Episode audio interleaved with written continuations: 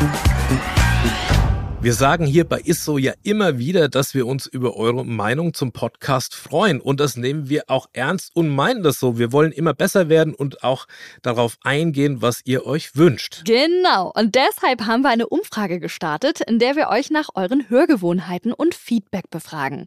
Das Ganze dauert rund fünf Minuten, ist anonym. Und jetzt das Coolste. Für euch springt auch etwas dabei heraus. Unter allen Teilnehmenden verlosen wir dreimal AirPods der dritten Generation. Den Link zur Umfrage findet ihr unten in den Show Notes der aktuellen Episoden. Also helft uns noch besser zu werden, klickt auf den Link in den Show Notes oder geht direkt auf podstars.de slash isso, nehmt kurz an der Umfrage teil und gewinnt dabei brandneue AirPods. Ist so, der Ernährungspodcast mit Achim Sam und Julia Rohrmoser.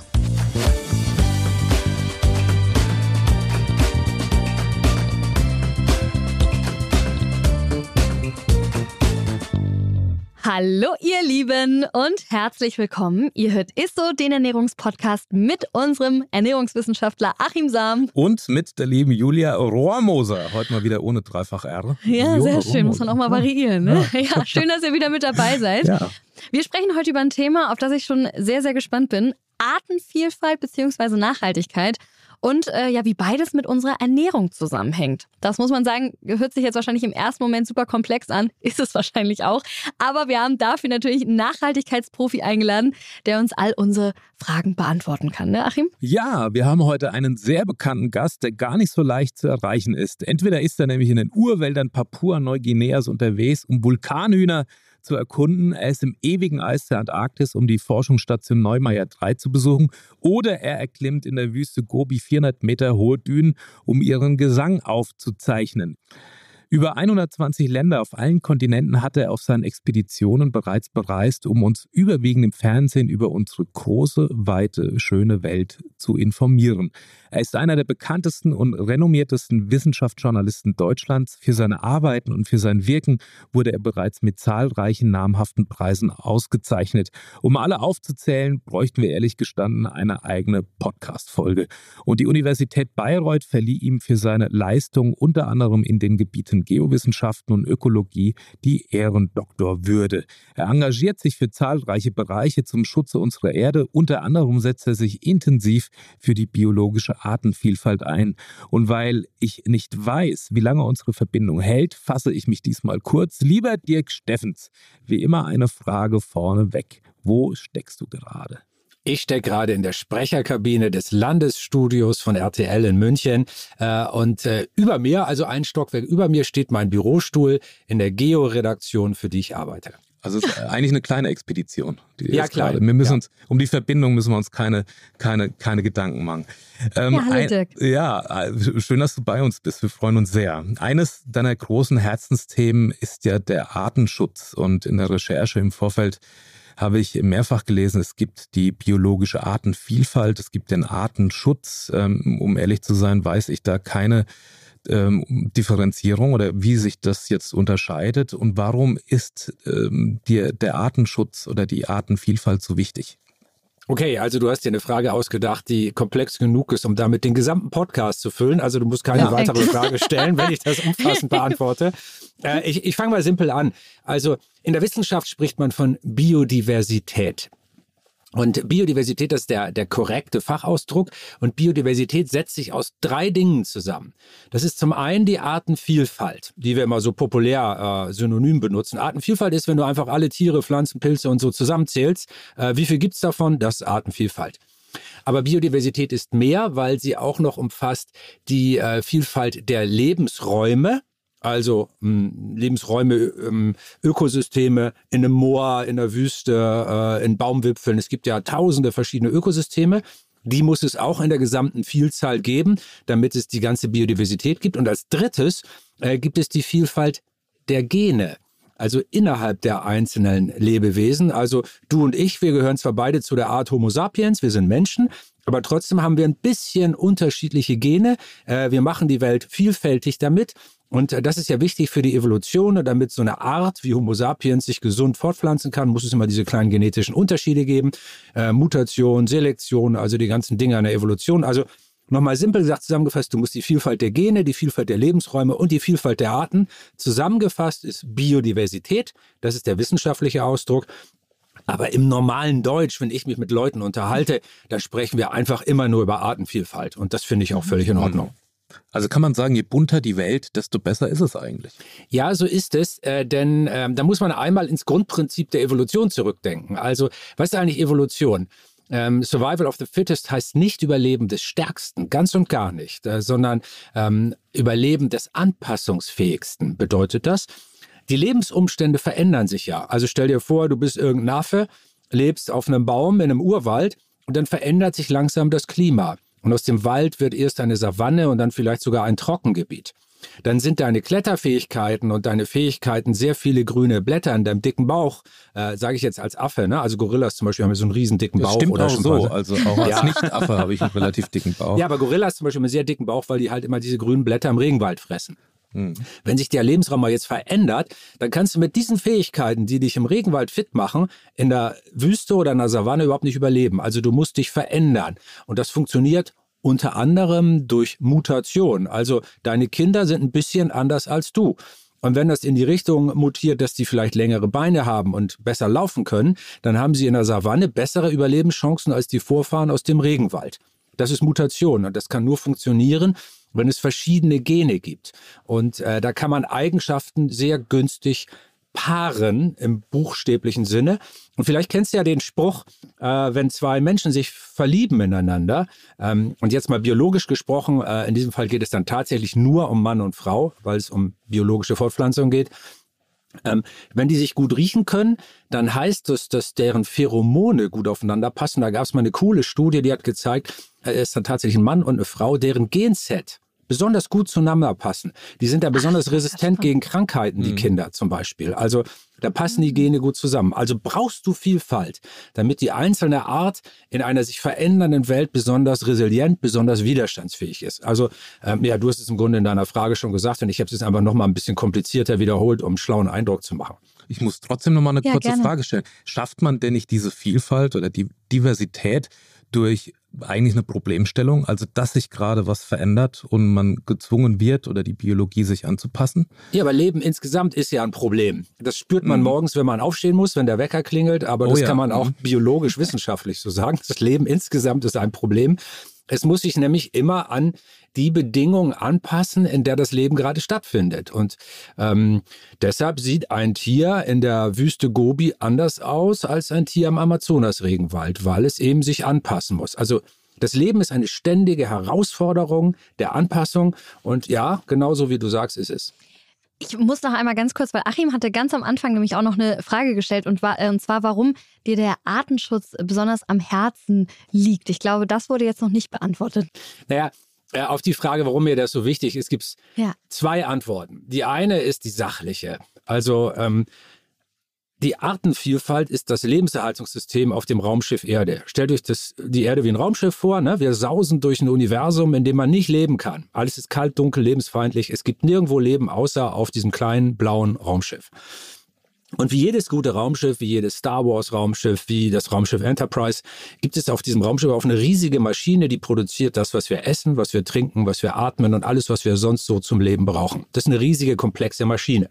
Und diese Maschine hat hier Millionen Bauteile. Und diese Bauteile heißen Nasenaffe, Fadenwurm, Kieselalge, äh, Mammutbaum. Also es sind die anderen Lebewesen, die uns als Lebewesen am Leben erhalten. Also zum Beispiel, also dass du Sauerstoff atmen kannst in deiner Atemluft, verdankst du den photosynthesetreibenden Lebewesen im Meer und natürlich auch ein bisschen den Wäldern. Äh, sowas ist notwendig. Und wenn du aus diesem Lebenserhaltungssystem deren Bauteile Millionen verschiedene Tiere und Pflanzen sind, jeden Tag ein paar Bauteile rausbrichst, dann machst du diese Maschine kaputt. Und irgendwann ist das ganze Lebenserhaltungssystem kaputt und dann stirbt die Besatzung dieses Schiffs, also wir. Und im Moment ist ihm leider die traurige Tatsache, dass wir schätzungsweise 150 Arten pro Tag verlieren. Also es ist so wie auf dem Raumschiff Enterprise, einer wird irre von der Mannschaft, geht mhm. jeden Tag in den Maschinenraum und haut da 150 Bauteile raus. Den würden wir natürlich sofort irgendwo einsperren, damit er nicht alles kaputt macht. Auf der Erde ist es aber leider nicht so. Wir alle kollektiv, die gesamte Menschheit, killt mhm. 150 Arten am Tag. Das ist selbstmörderisch, das ist der sachliche Grund. Und der andere, das kann man in einem Satz sagen, ich liebe Tiere. Mhm. Das reicht schon. Was sind denn die größten Artenkiller in der Landwirtschaft sozusagen? Oder also kann man das ja, so sagen? Ja, du hast die Antwort selbst gesagt. Die größten Artenkiller hm. auf der Welt äh, ist äh, der größte Artenkiller der Welt ist die Landwirtschaft. Und ja, zwar nicht, okay. weil Bauern und Bäuerinnen morgens mhm. aufwachen und böse Gedanken haben, ganz und mhm. gar nicht, sondern die müssen ja mal ihren Laden am Laufen erhalten äh, und, und müssen gucken, dass sie möglichst viele Nahrungsmittel produzieren. Es ist die Art, wie wir das tun. Die Wissenschaft hat uns inzwischen gezeigt, dass die Art, wie wir die Nahrungsmittel produzieren, das größte ökologische Problem auf diesem Planeten ist. Also klar, Kohlekraftwerke, Fernflüge und all das andere ist auch nicht toll, aber das sind alles nachgeordnete Probleme. Der größte Öko-Impact überhaupt ist die Landwirtschaft, also die Art und Weise, wie wir Lebensmittel produzieren. Und ich will damit noch gar nicht sagen, welche. Äh, da kann man geteilter Meinung sein. Also es geht nicht darum, ihr jetzt gerne mal eine Bratwurst oder nicht aus echtem Fleisch. Ja, das ist gar nicht so sehr die entscheidende Frage. Im Moment ist die entscheidende Frage, wie wird das, was wir essen, was wir im Supermarkt kaufen, produziert weil dafür am meisten Fläche verbraucht wird. Das ist für, die, für den Klimawandel ganz schlimm. Das ist für das direkte Artensterben ganz schlimm. Das ist für die Erschöpfung der Böden ganz schlimm. Also da gibt es eine ganze Kette von Sachen. Die Art, wie wir Landwirtschaft betreiben, das ist tatsächlich die größte Bedrohung für unsere Art. Kann ich denn durch meine Ernährung oder die Auswahl der Lebensmittel etwas für den Artenschutz tun? So wie du fragst und so wie ich dich kenne, weiß ich, dass du die Antwort im Grunde ja auch schon kennst. Natürlich ist die Antwort ja. Du bist ähm, ein Fuchs. ja. Ein Fuchs. und was du ja wirklich wissen wolltest, äh, weil du ja auch ein Fuchs bist, ist, äh, welche Art von Nahrungsmitteln sollten wir kaufen, wenn wir mal ökologisch über Nahrungsmittel nachdenken? Ja. Äh, die erste Antwort ist äh, erschütternd banal, man traut sich kaum sie zu sagen, kauft Bioprodukte. Denn Bioprodukte mhm. sind tatsächlich für die Umwelt und auch für die Artenvielfalt besser. Also mal ganz simpel gesprochen, kaufst du dir Bratwürste, also das sind jetzt so Schätzwerte, ne? Wenn ich mir fünf Standard-Schweinebratwürste kaufe, dann geht dafür ungefähr ein Quadratmeter Regenwald drauf kaufe ich mir die Bratwürste mit Ökosiegel aus nachhaltiger Produktion, äh, dann geht dafür überhaupt kein Regenwald drauf, sondern das Futter für die Schweine, für die Wurst wird hier produziert. Also das macht einen großen Unterschied. Auch wenn ich weiß, dass nicht alle den Siegeln trauen, dass die Siegel dann intern manchmal auch nicht ja. so mega glaubwürdig sind. Da gibt es dann hier mal ein Skandälchen und da mal eine Frage, das stimmt alles. Aber trotzdem ist jedes Ökosiegel besser als gar kein Ökosiegel. Also wenn man in den Supermarkt geht und ich versuche wirklich mich dran zu halten, immer wenn ich die Wahl habe, kaufe ich irgendwas, was ein Ökosiegel hat. Und da gibt es bessere und schlechtere, aber man muss sich auch nicht verrückt machen und jetzt alle 7000 Ökosiegel auswendig lernen und, und äh, genau wissen, welches was kann. Also das ist schon mal ein erster Schritt. Und dann äh, ist natürlich dann doch auch ein bisschen die Frage, was esse ich? Und da muss ich sagen, wäre eine gute Empfehlung, so wie meine Oma es noch gemacht hat, zurück zum Sonntagsbraten, wenn es um Fleischkonsum geht.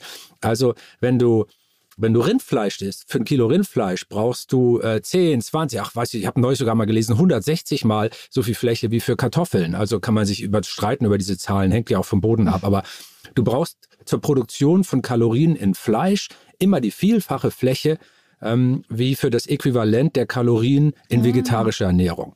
Ich will damit nicht sagen, kein Fleisch essen, aber ich will damit sagen, wenn du dir morgens schon das Mettbrötchen reinklopfst, mittags in der Frittenbude die Frikadelle und dann abends auch noch sagst, so jetzt habe ich mal Hunger, möchte mal einen Schnitzel essen und das ziehst du mehrfach die Woche durch, dann verhältst du dich wirklich, wirklich umweltschädlich. Es geht nicht um gar nichts, sondern es geht um bewusst ein bisschen weniger Sonntagsbraten und dann möglichst auch noch aus vernünftiger Haltung. Das ist für mich ein echtes Argument. Also das, was du sagtest, dass, naja, sagen wir mal, ein Quadratmeter ähm, Urwald, Regenwald dafür drauf geht, das, das wäre für mich tatsächlich als, ich, das ist kein Geheimnis, ich komme aus einer Metzgerfamilie, äh, zu sagen, okay, das, das ist für mich ein echter Grund, auch lang, längerfristig tatsächlich mal noch mhm. intensiver drauf zu achten. Ja. Also wenn man gesagt, solche ich will, keinem, ich will keinem Fleischgenuss ausreden. Ich esse selber ab und zu gerne Fleisch. Ne? Also es geht hier nicht um, äh, ich finde es auch immer verrückt, äh, was für eine Ideologie äh, auf, auf Essensgewohnheiten inzwischen draufgepropft wird. Da wirst du gefragt, hey, bist du Vegetarier? Und wenn du dann äh, sagst, dann sage ich so, nee, meine Mama kocht immer Weihnachten diese, diese eine Gans. Ich esse einmal im Jahr eine Weihnachtsgans. Bist du dann noch Vegetarier oder bist du dann schon äh, äh, auf das Lager Mordor, also auf die Seite des Bösen gewechselt, wenn du einmal Fleisch isst? Aber wenn man sagt, okay, einmal Fleisch essen im Jahr ist okay, ist dreimal Fleisch essen im Jahr dann auch noch okay, weil man ja auch noch Geburtstag hat und Ostern, da kocht vielleicht die Tante. Also man, man macht sich irre mit diesen Kategorien ja. und mit diesen Fragen. Und wenn jemand jemand anderen fragt, bist du Vegetarier, dann muss man eigentlich sagen, diese Frage ist so scheiße, die zieh doch bitte ja. mal zurück, weil es die falsche Frage ist. Aber jetzt vielleicht mal, gibt es denn auch auf der Pflanzenseite einen Anbau, der eher so Mordor ist? Also, wo man sagt, das ist ja, also nicht nur die tierische oder die Produktion von tierischen ähm, Produkten, sondern auch es gibt im Pflanzenbereich vielleicht auch was, wo wo man sagt, oh, das ist, das ist, steht dem Artenschutz entgegen oder der. Ja, hier erkennen wir wieder den Fragefuchs, der ja genau weiß, dass es so ist. Und wir haben ja auch eine Antwortfuchs. Ja, also ja, ja. Ich habe mir zwar keine Antwort gegeben, aber wir könnten sie wahrscheinlich gemeinsam singen, denn du weißt es auch. Äh, natürlich ist eine ist eine Avocado aus Standardanbau, ähm, was Energie- und Wasserverbrauch mit der Klimawirkung anbelangt, äh, schon, spielt schon ähnlich, äh, in ähnlichen Kategorien wie Fleisch. Da gibt es natürlich große Unterschiede. Und mit einer simplen Regel, die wir auch alle kennen, nämlich mit regional, saisonal, kann man da schon eine Menge besser machen, als wenn man jetzt jeden Tag äh, Kaffee, großes Thema, äh, morgens sich fünf Liter Kaffee rauf, reinkippt, äh, den billigsten Kaffee, nicht darauf geachtet hat, wo der herkommt, der wieder angebaut ist. Wenn man sich dann auch noch viel Schokolade reindrückt, Kakao ist ein anderes sehr großes Thema, zwischendurch Avocados isst und nur exotische Früchte, dann äh, ist man so klimatisch, ökologisch auch nicht viel besser drauf als ein Bratwurstliebhaber. Insofern ist deine Frage natürlich sehr berechtigt. Ja, mhm. auch da gibt es große Unterschiede, was ich esse und vor allen Dingen auch, wann ich es esse. Fragefuchse sehr zufrieden. Ich habe ich hab, äh, gleich noch eine Frage, die ich vielleicht da drauf da dran hänge. Ähm, gibt es denn Lebensmittel sozusagen des guten Gewissens, wo du sagst, das, das ist eigentlich so ganz grundsätzlich ein Produkt, wo man sagen kann, ja, das kann man gut vertreten?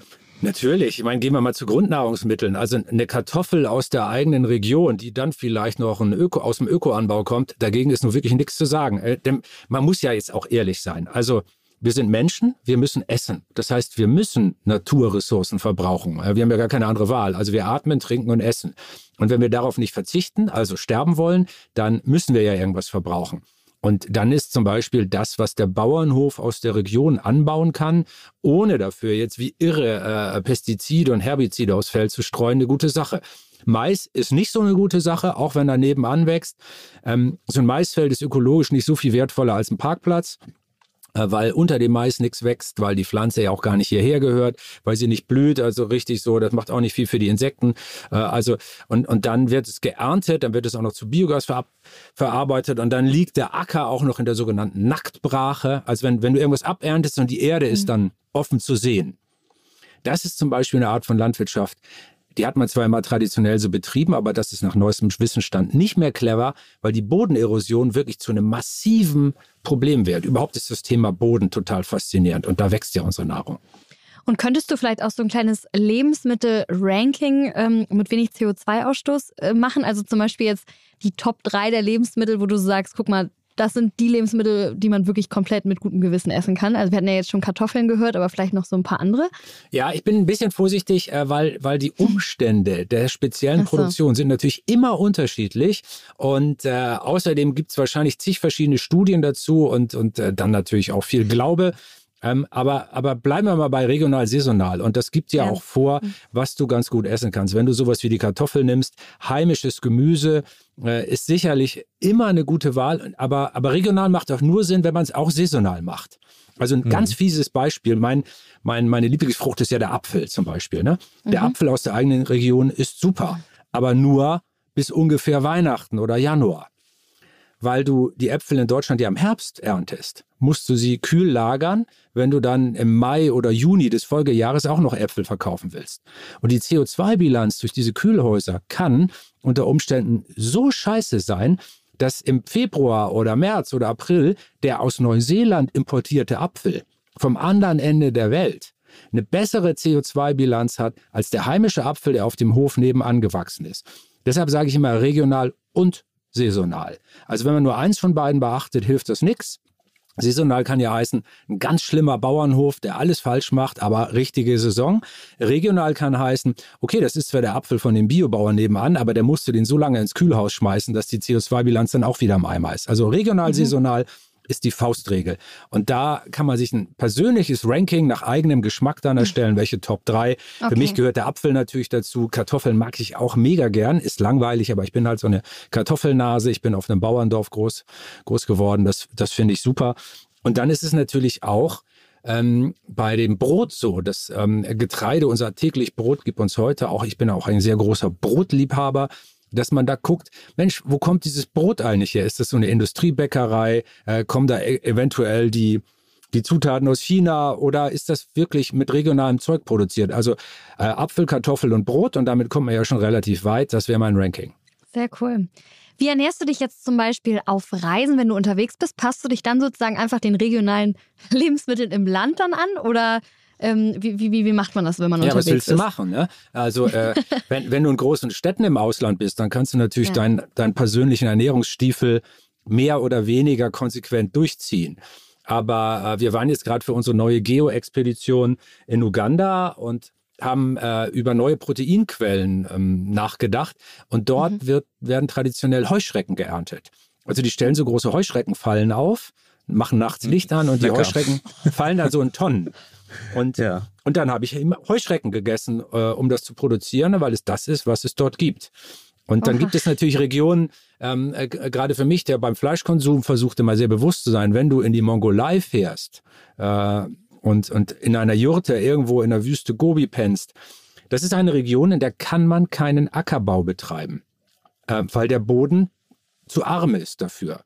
Aber du kannst extensive Viehwirtschaft betreiben. Das heißt, Nomaden mit ihren Viehherden können da mal durchziehen und das kärgliche Gras wird dann so ein bisschen abgefressen und dann ziehen die weiter.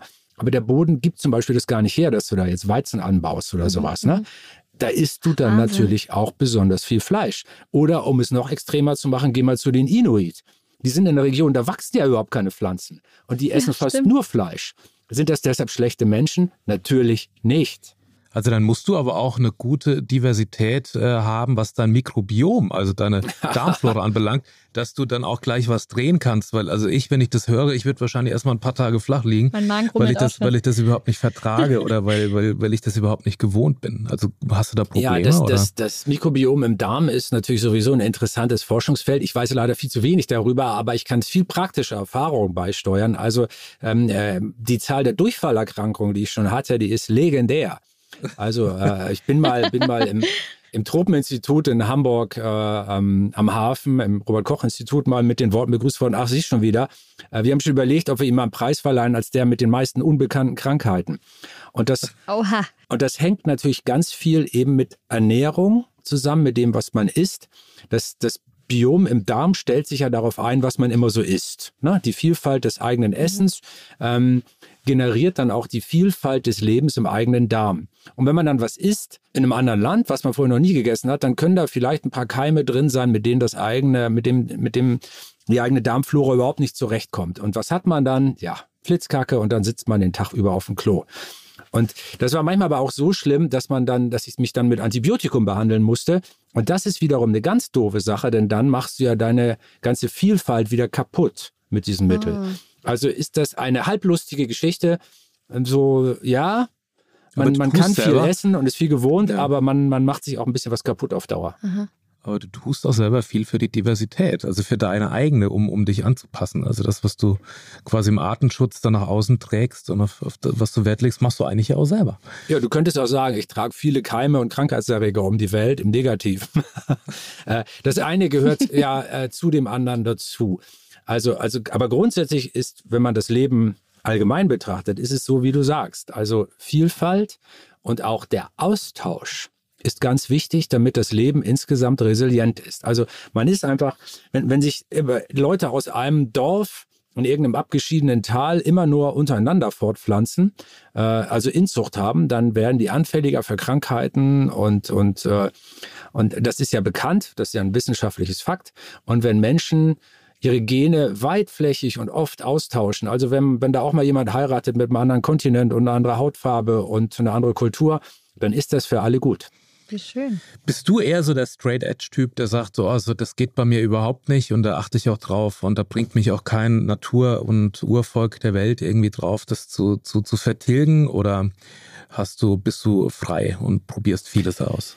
Ich mache das ja schon jetzt länger, als ihr zurückdenken könnt in eurem Leben. Also meine erste Expedition habe ich vor über 30 Jahren gemacht und bin seitdem ständig auf der Welt unterwegs.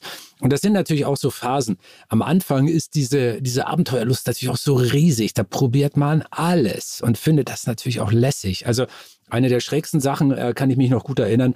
Ich war im Regenwald in Venezuela unterwegs ähm, mit Indigenen und dann haben die angefangen, ja, wir, wir ähm, müssen noch was zum Essen fangen. Und was haben die gefangen? Vogelspinnen. Und äh, die sind verdammt groß, ne? das sind so handtellergroße Spinnen und die wurden dann so in Blätter eingewickelt und mit, mit ins, äh, ins Lager genommen. Und auch die Zubereitung dieser Spinne, also du hast ein Lagerfeuer, in der Mitte vom Feuer liegt ein Stein, ein heißer Stein. Und dann machen die mit dem, mit dem Daumennagel ein Loch in den Chitinpanzer der Spinne, legen die dann auf diesen heißen Stein, da werden dann die Haare abgeflemmt und die kocht natürlich innerlich so ein bisschen und du hörst dann so ein kleines Pfeifen durch dieses Loch, das die mit dem Daumennagel reingeknipst haben. Und dann reißt du die Beinchen aus und äh, isst die Spinnenbeine. Also da ist so weißes Fleisch dran das ist so ein bisschen krebsartig, krabbenartig, aber da muss man sich schon echt überwinden. Also das Mit so schräges Zeug habe ich natürlich. Hummer. Ja, man muss sich dann immer einreden. Okay, ist, ist ein Hummer, ist ein Hummer, ist ein Hummer. Aber woher kommen die Haare? Woher kommen die Haare auf meiner Zunge? Oh Gott, oh Gott, oh Gott. Ja, herrlich. Wow, das war auf jeden Fall richtig spannend. Habe ich immer noch gerade Gänsehaut. Ähm, um einmal ein bisschen langsam so zum Schluss zu kommen. Also deswegen Hand aufs Herz auf Wie dein Schluss? großes Wir haben doch gerade erst angefangen. Ja, finde ich ja, man auch. Denkt, man denkt das immer, aber wir sind tatsächlich schon lange dabei. Man soll ja immer aufhören, wenn es am schönsten ist. Nein, aber ähm, womit sollten wir denn jetzt nochmal abschließend ähm, ganz konsequent sein? Also, liebe Leute, esst einfach nicht zu viel Fleisch. Und wenn ihr Fleisch essen mögt, dann achtet darauf, wo das herkommt. Also nicht unbedingt Rindfleisch, das ist in der Produktion äh, energetisch, klimatisch betrachtet das ungünstigste. Äh, achtet darauf, dass das aus einer ökologischen Haltung kommt. Und äh, es gibt natürlich auch viele andere ökosensible Produkte, Kaffee, Kakao und Avocado seien hier jetzt mal stellvertretend genannt. Nicht zu viel davon. Also sinnloser, stumpfer Konsum ist immer eine schlechte Wahl. Und äh, die schöne Faustregel, saisonal, regional, damit kommt man schon relativ weit. Und macht euch nicht verrückt mit den ganzen verschiedenen Siegeln. Also esst, was ihr gerne mögt, aber kauft nicht sinnlos immer nur das Billigste. Das Highlight der Woche. Und jetzt hätten wir eine Sache noch fast vergessen, und zwar ist es das Highlight der Woche, was immer von unserem Gastexperten kommt. Das also von dir hast du uns was mitgebracht, lieber Dirk. Was, was wäre ja, dein man, Highlight? Man würde jetzt ja denken, dass, dass jemand wie ich, der beruflich reist, hier irgendwie mit einer Jackfruit oder, oder irgendwelchen total abgespaceden Sachen um die Ecke kommt. Aber nein, ich bin äh, aufgewachsen in dem Dorf Asselamor im Landkreis Stade in Norddeutschland. Und da Alter. ist das alte Land in der Nähe und das ist das größte Obstanbaugebiet Europas. Äh, War es jedenfalls damals. Ich weiß nicht, ob es das immer noch ist. Und die hatten selber, so zumindest in Teilzeit, ein, eine, eine Apfelwirtschaft, einen Apfelhof. Und deshalb bin ich, bin ich dem Apfel äh, immer noch verbunden. Ich finde, frischer Apfel, so ein geiler, frischer Apfel, den, in den ich so reinbeiße, wenn der so knackt und so, so oh, ja. dieser Mischung aus säuerlich und süß. Und also, mein Gott, es kann doch keine schönere Frucht geben. Und wir hatten, wir hatten immer die Sorte, ich weiß gar nicht, ob es die noch gibt, Ingrid Marie, das war so eine alte, so eine Apfelsorte, die man damals noch angebaut hat. Und die sind so rot und äh, also toll. Also ich kann, beim Apfel gehe ich steil.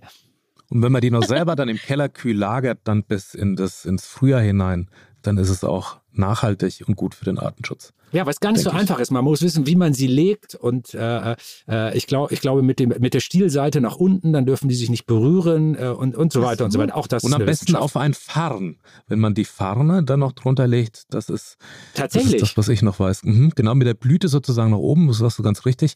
Und mit dem Stiel nach unten dürfen sie nicht berühren. Vorher die Faulen aussortieren damit äh, die sich nicht untereinander anstecken mit der Fäulnis und dann halten die auch sehr, sehr lange. Mhm. Mal, das machen wir zweimal zusammen. Ich lade dich ein. Bei der nächsten Apfelernte nächstes Jahr äh, kommst du zu mir und dann lagern wir mal total fachmännisch und fachfraulich äh, gemeinsam Äpfel ein und äh, essen auch ein paar dabei.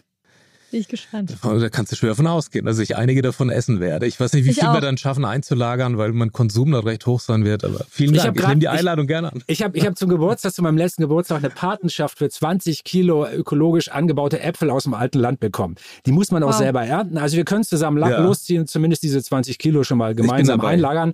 10 Kilo futtern wir direkt und die anderen 10 lagern wir ein. Ich bin dabei. Vielen Ach Dank. Mensch, Dirk, das hat richtig, richtig viel Spaß gemacht. Also danke, dass du dein ganzes Wissen mit uns geteilt hast. Es war wieder eine sehr, sehr spannende Folge mit dir. Ganz Toll. herzlichen Dank und viel Erfolg. Bleib gesund und hoffentlich genau. musst du nicht so auf ins Tropeninstitut nach deinen zukünftigen Reisen. Alles Gute. Julia Achim, vielen Dank. Bis hoffentlich bald. Das war's dann auch schon wieder mit Isso. Danke fürs Zuhören. Und wenn ihr jemanden kennt, den das Thema interessieren könnte, dann schickt ihm oder ihr gerne diese Folge einfach per Messenger weiter. Teilt diese Folge generell mit euren Liebsten. Und ansonsten könnt ihr auch gerne nochmal in den Januar reinhören, in die Gut und Günstig Folge. Da haben wir zum Thema regional, saisonal auch noch eine ganze Folge für euch aufgenommen. Ansonsten würden wir sagen, bis nächste Woche. Macht's gut, ihr Lieben. Ist so. Ciao. Tschüss. Dieser Podcast wird euch präsentiert von Edeka. Wir lieben Lebensmittel.